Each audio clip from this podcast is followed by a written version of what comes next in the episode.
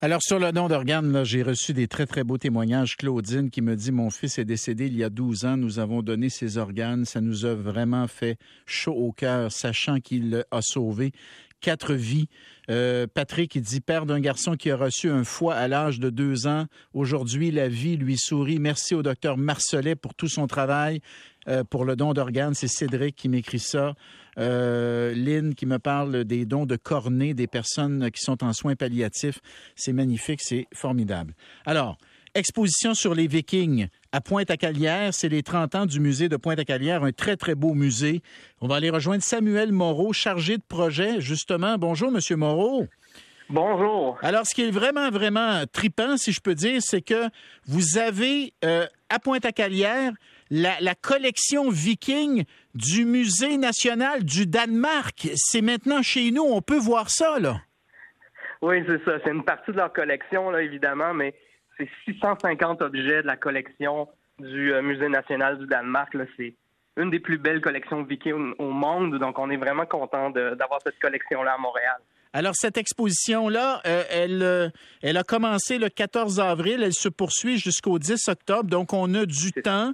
On a du temps. Donnez-nous une petite idée, là, pour les gens qui nous écoutent, là, à quoi ça ressemble l'exposition, parce que vous y allez fort. Vous dites que c'est possiblement Attendez un peu que je vous cite le communiqué. ce serait la plus exhaustive et spectaculaire jamais présentée sur les Vikings en Amérique du Nord. En fait, c'est qu'on a essayé de faire le portrait le plus complet possible de cette civilisation-là parce que dans les dernières années, vous savez, on a essayé de démystifier un peu le portrait du viking, mais là, on a vu vraiment se multiplier au cinéma, à la télévision, les différentes séries et, films sur les vikings. Et ben, c'est sûr qu'il y a une vision du viking qui est représentée dans ces séries-là, qui n'est pas toujours collée à la réalité ou en fait qui qui montre pas toujours un portrait complet du viking. Donc, ce qu'on a voulu faire, nous, c'est d'un côté présenter le portrait le plus complet parce que les vikings n'étaient pas seulement des guerriers, c'était aussi des paysans, des commerçants, des artisans extraordinaires. Mais en même temps, on a des attentes, hein. on a une image qu'on s'attend de voir du viking. Donc, l'idée de l'exposition, c'est comment faire en même temps pour rejoindre ces attentes-là qu'on a et euh, ben, ce qu'on utilise dans l'exposition, c'est ce sont les récits, la mythologie, toutes les histoires finalement que les Vikings euh, se sont racontées oralement, puis finalement l'ont transmis par la littérature. Ben, c'est ce qu'on utilise dans l'exposition. Il y a beaucoup de multimédia. Vous allez voir beaucoup de vidéos euh, où on présente justement ces mythes-là, ces légendes-là.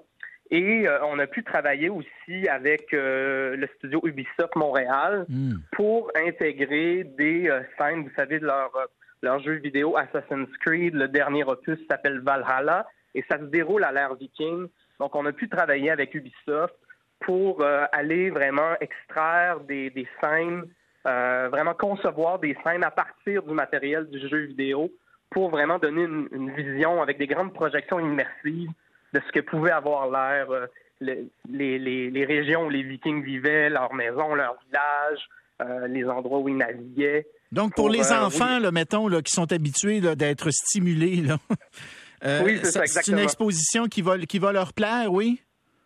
C'est ça, parce qu'il y a beaucoup d'audiovisuels dans l'exposition. Il y a aussi, ben, pour les, les, familles, ce qui est intéressant, c'est qu'on a développé euh, un carnet famille. Donc, c'est un, carnet qui est remis euh, gratuitement aux familles lors de, leur entrée au musée. Mm. ça permet d'avoir une, visite qui, euh, qui est parsemée de défis, là, où il faut trouver des réponses un peu partout dans l'exposition. Donc, un auditeur me demande à partir de quel âge pour les enfants? À partir de quel âge? à partir de, l'âge de lecture, je vous dirais, là, 6 ou 7 ans. Mais c'est, c'est pas impossible de le faire avec des plus jeunes, vous savez, parce que Là, on voit comment l'exposition évolue. Hmm. Euh, puis justement, les jeunes, souvent, ils ont, vu dans, les, dans leurs dessins animés ou dans leurs séries télé, ils ont vu des références hmm. à cet univers-là. Donc, on les voit souvent, même les très jeunes, accompagnés avec leurs parents qui sont en mesure de, de leur expliquer, de faire des liens avec ce connaissent. Là. Donc, euh, c'est quand même une expo intéressante pour les familles. Et vous avez des objets apparemment qui proviennent de l'Anse aux Meadows à Terre-Neuve, là où on a retrouvé des traces de la présence viking. Ça remonterait à 1021, l'an 1021, exact? Ben oui, c'est ça, tout à fait. Ça a été dans, un peu partout dans les médias cette année là, que le site de l'Anse aux Meadows est maintenant daté hmm. précisément à l'an 1021. Et on est vraiment très chanceux d'avoir quelques objets de ce site-là. normalement, les objets sont présentés à Terre-Neuve, à Lens aux Meadows, mais euh, cette année, ils vont être présentés à Montréal, à Pointe-à-Calière. Et euh, c'est ça, on a plusieurs autres objets aussi euh, qui ont été découverts sur des sites en contexte canadien. Donc, c'est vraiment intéressant de voir que finalement, les Vikings sont quand même proches de nous. Vikings, dragons des mers du Nord, du 14 avril au 10 octobre au musée, super musée de Pointe-à-Calière. Samuel Moreau, chargé de projet. Merci beaucoup. Merci à vous. À la prochaine. Au revoir. OK. Après la pause, une nouvelle doyenne de l'humanité, une Française. Euh, d'où nous vient cette fascination? On en parle avec le gériatre David Lucier.